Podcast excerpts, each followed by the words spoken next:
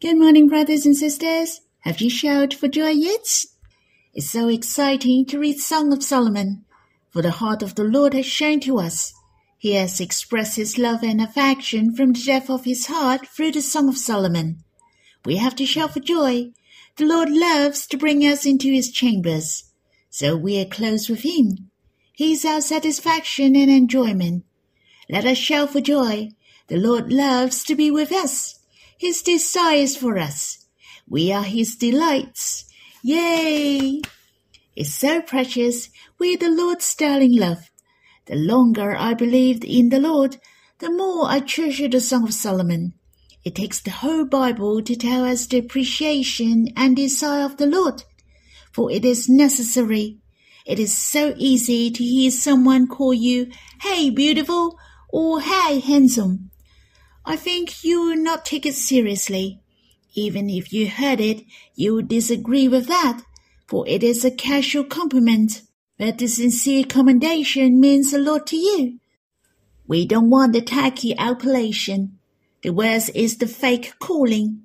However, there is Song of Solomon in the Bible. How precise and detailed are the praising and appreciation. Definitely it is true. The compliment of the Lord is delivered through understanding.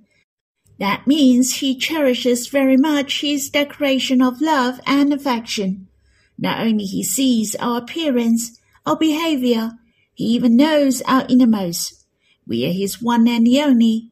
Matchless, he loves us with his pure heart. Hence, if you read the Song of Solomon, not only you can feel the Lord's personal love, as well as the love of his delights and his desire. I like to sing a hymn with you in Song of Love, Song 184, His Delight and Desire. We will sing the second, the third, and the sixth stanzas. I have captured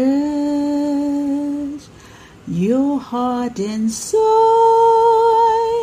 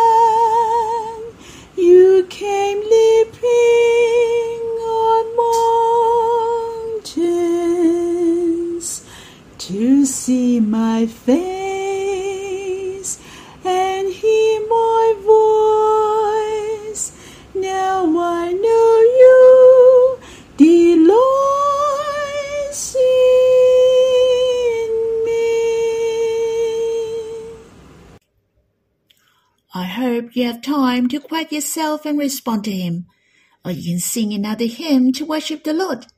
Let's have some time to be with Him face to face. You can stop the recording and we'll read the Bible when you're done. May the Lord bless you. Brothers and sisters, we'll read in Psalm 146. Praise the Lord, praise the Lord, O my soul. I will praise the Lord as long as I live. I will sing praises to my God while I have my being. Put not your trust in princes, in the Son of Man, in whom there is no salvation. When his breath departs, he returns to the earth. On that very day his plans perish. Blessed is he whose help is the God of Jacob, whose hope is the Lord his God, who made heaven and earth, the sea, and all that is in them, who keeps faith forever, who executes justice for the oppressed, who gives food to the hungry. The Lord sets the prisoners free. The Lord opens the eyes of the blind. The Lord lifts up those who are bowed down. The Lord loves the righteous.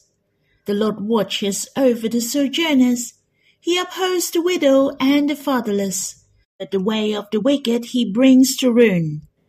The Lord will reign forever, your God, O Zion, to all generations. Praise the Lord.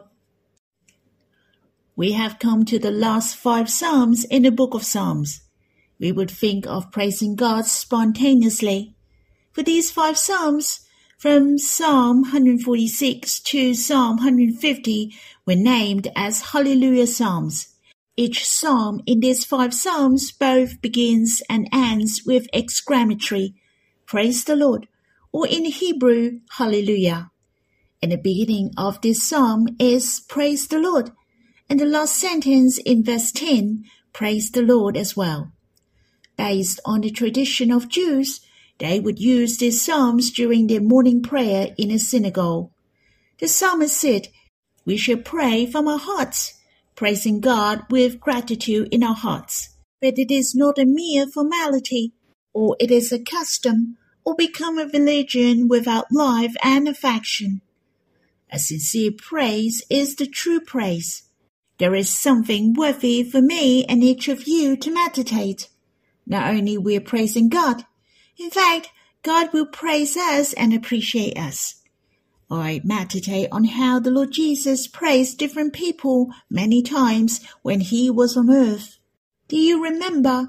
It's so precious that the Lord praised those people, and he will also praise you. Let me give you some examples. When the Lord Jesus was on earth, he praised Nathanael as a true Israelite in whom there is no deceit. He also praised John the Baptist that no one born to a woman would be greater than him. He also praised the centurion of Capernaum for his faith so great that he had never seen before in Israel. Not only did the Lord have the compliments on men, but many ladies as well. Mary of Bethany offered ointment to the Lord. She was also praised by putting down everything to gain a good portion. There was also a poor widow who offered two small coins and the faith of the Canaanite woman. Do you think the praises of the Lord Jesus were sincere or not? Let's have a look at the content of the praises from the Lord Jesus. He knew everyone and praised them according to the fact. The praises of the Lord Jesus were neither exaggerated nor fictional. His praises came from his heart, which was based on his knowledge and understanding to them. Brothers and sisters, we shall praise God this way. We praise Him from the bottom of our hearts by our knowing and our understanding to Him. Hence, when we praise God, we have to focus on God and be attracted to God. Our hearts are captured by His love and His glory. We express our praises to God and people in various ways. We can clap our hands, shout for joy, and praise Him. We can praise Him with drums and harp. Brothers and sisters, we shall praise God. Our praises to God must come from our hearts. It's not good to feel that it's your turn so you only follow and you have to find something to praise God as you with brothers and sisters are all praising. Brothers and sisters, God likes sincere praise. Don't be a phony. It's very essential to have a sincere heart. Anything that an insincere person does is meaningless and in vain. For God looks at man's heart, but not his appearance. Some brothers and sisters may say, I don't know how to praise and I don't know what to praise. As we have read Psalm 145 before, some said it is the breakfast of Hallelujah Psalms. Psalm 145 is a reminder to us of what we could praise for God. David encouraged us to praise God. He mentioned the four characteristics of God. The great is the power of God we can praise God for what He has done. Everything in the sky, universe, and life are created by God. The power of God is awesome. The might that God has shown to us is worthy of being praised. Secondly, great is the virtue of God. Great virtue refers to the virtues of God and the glory of God. He is righteous, faithful, and holy. His heart is very beautiful. Thirdly, David mentioned that great is the grace of God. The grace of God is free.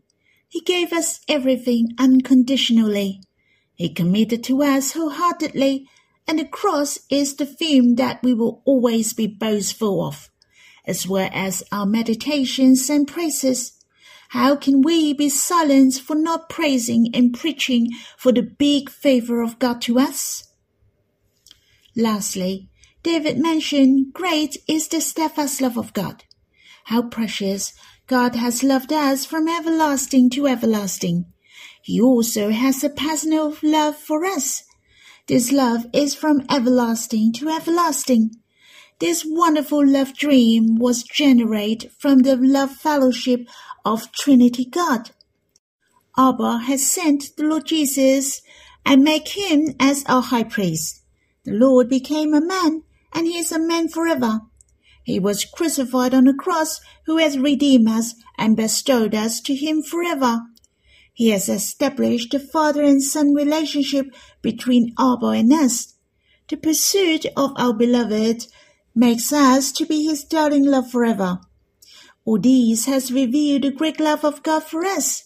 If we all come to meditate on the greatness of the power, virtue, grace, and steadfast love of God, how can we have nothing to praise God?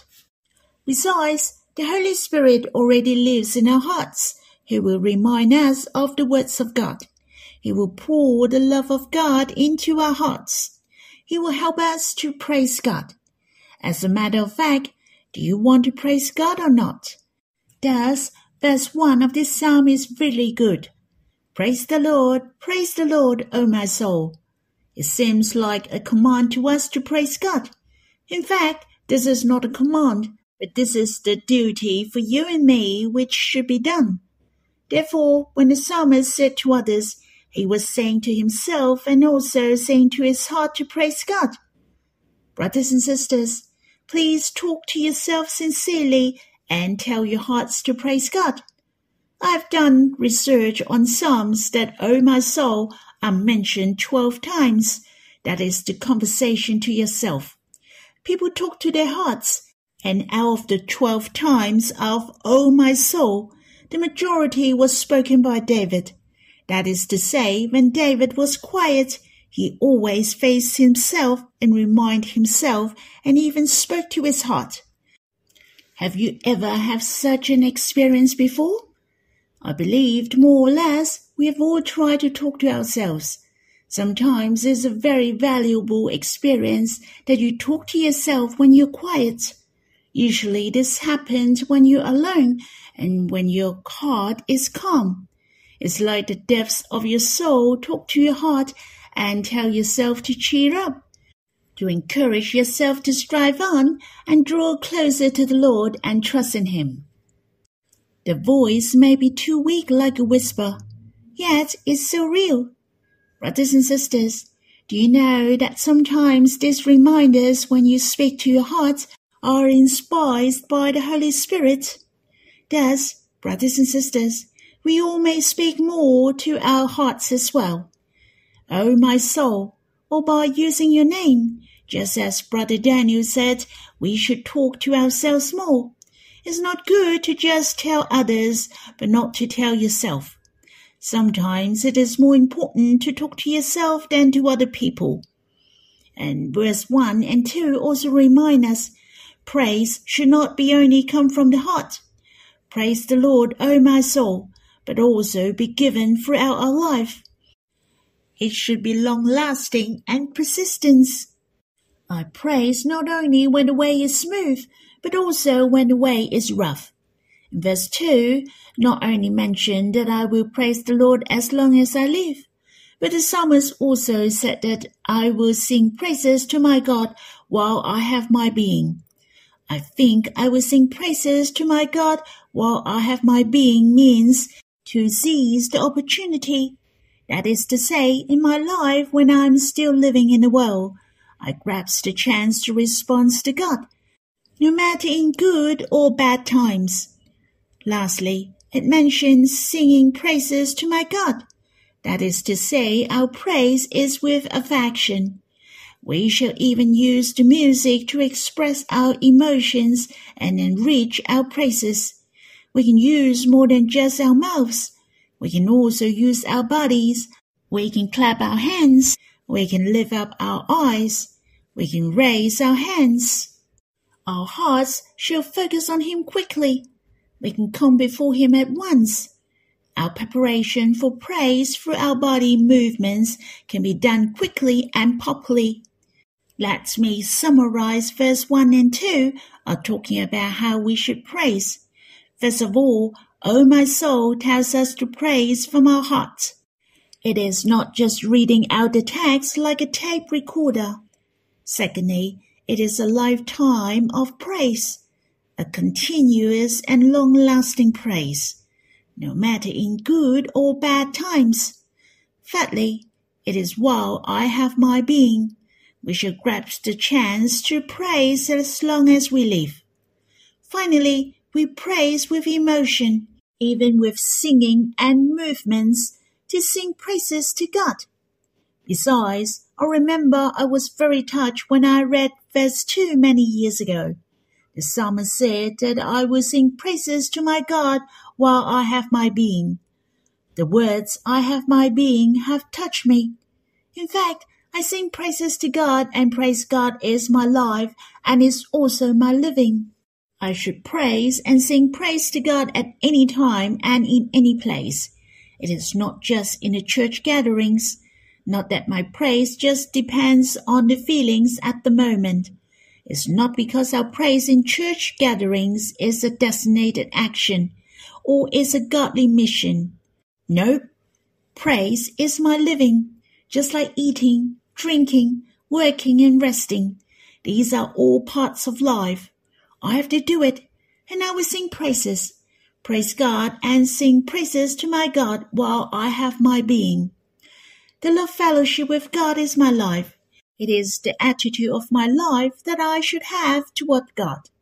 Some brothers and sisters just say that I'm not brave enough to voice out my praise and pray loudly. In fact, if a person's motivation is strong enough, then he can do anything. If your motivation to praise God is strong enough, you would definitely praise God loudly.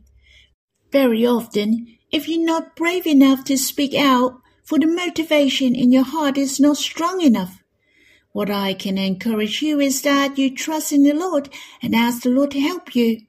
When you really want to praise, but if you're really timid, just talk to the Lord Help me, Lord. The Lord will definitely help you. The voice of praise and the words of praise don't have to be long and beautiful. Apart from your speech, your voice, your emotions, and the movements of your body express your life. All these express your praises to God. And verse 3 and 4 declare that man is unreliable. Verse 5 to 10 have shown God is reliable. The purpose is to help us to trust in God, for He is reliable. We should not be silly to trust on the unreliable things. The reliability of God is listed from verse 5 to verse 10 in many aspects. First of all, the God of Jacob is mentioned. God made a covenant with Jacob. He raised Jacob. Though Jacob failed to live up his expectations and was little in faith, God still kept his covenant and showed mercy. God did not change because of Jacob's weakness. The God who keeps promise is definitely a reliable God. In addition, God created heaven, earth, sea, and all things in it. The one who creates all things in the universe, who is the creator over all, is reliable, of course. On the other hand, in verse 6, the psalmist mentioned who keeps faith forever. An honest person is already a reliable person. How much more is God? In verse 7 mentioned, who executes justice for the oppressed and gives food to the hungry. The Lord sets the prisoner free. God is full of mercy and justice. He is also a reliable God indeed. I won't go any further. You can go ahead and read verse 5 to 10 and meditate on what is reliable about God, what is worthy for us to trust in Him. I hope you can come to the conclusion that only God is trustworthy and others are unreliable after reading and meditating. Besides, I really enjoy verse 7 to 9. They spoke of God likes to help five kinds of people these hardships include the oppressed, the hungry, the prisoners, the blind, and those who are bowed down. It's not just about the physical hardship, but the distress mentally. And I thought that everything the Lord Jesus did on earth was to solve the difficulties of man and to heal the souls of man. In the Gospel according to Luke, speaks of how the blind man saw and the lame person could walk. The leper could be cleansed, the deaf could hear, the resurrection of the dead, and the poor had the gospel preached to them. It declared how the Lord Jesus freed those who were oppressed on earth. Those who were blind could see. Truly, the Lord Jesus is able to solve all problems of man. He can help all the poor people. In verse 8 mentioned, the Lord opens the eyes of the blind. I have the impression that it has not mentioned God healed the blind people in the Old Testament. I hope anyone can correct me and tell me if I remember it wrong. So when I read this verse, I felt this is not referring to the blindness in flesh, but the blindness in spirit. God took the initiative and was willing to open the eyes of the blind in order for their spiritual eyes to see the preciousness of God. What follows in verse 8 is that the Lord lifts up those who are bowed down. God is very proactive and happy to deliver us in order to release us from the bondage and oppression of sin. When God saw the Israelites being oppressed in Egypt, God raised up Moses to let them out of Egypt. Likewise, when we were oppressed in sin, God had already sent his beloved Son to die for us and to uphold us. Here it was a gentle description to lift up those who are bowed down. The heart of God lights to set us free. We are no longer the slaves of sin, but the children of God. The end of verse 8 says that the Lord loves the righteous. In fact, when we were still blind in spirit, while we were still the slaves of sin, God has already loved us. In the letter to Romans said that, but God shows his love for us in that while we were still sinners, Christ died for us. God has already loved us before our conversion, and we were sinners. How much more now we believe in the Lord? Not only God loves us, but also delights in us. I was thinking about the verse, the Lord loves the righteous. I was thinking of I'm more blessed, for we're not just the righteous, but the dear child of Abba. We're the Lord's darling love. God loves us more than just with mercy. God loves us with affection of father and son. It's the relationship between father and son. God loves us is the love of adoration. It is the love of the beloved who loves his darling. Brothers and sisters, let us enjoy this love. I like the translations of verse 8, which says the Lord loves the righteous.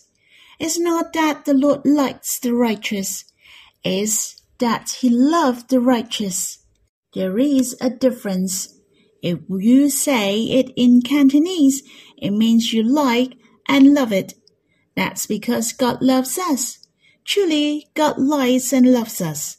He loves and loves us very much. Father, Son, and the Holy Spirit love each of us infinitely. Do you find it marvelous and precious? God loves you so much. That's all for my sharing.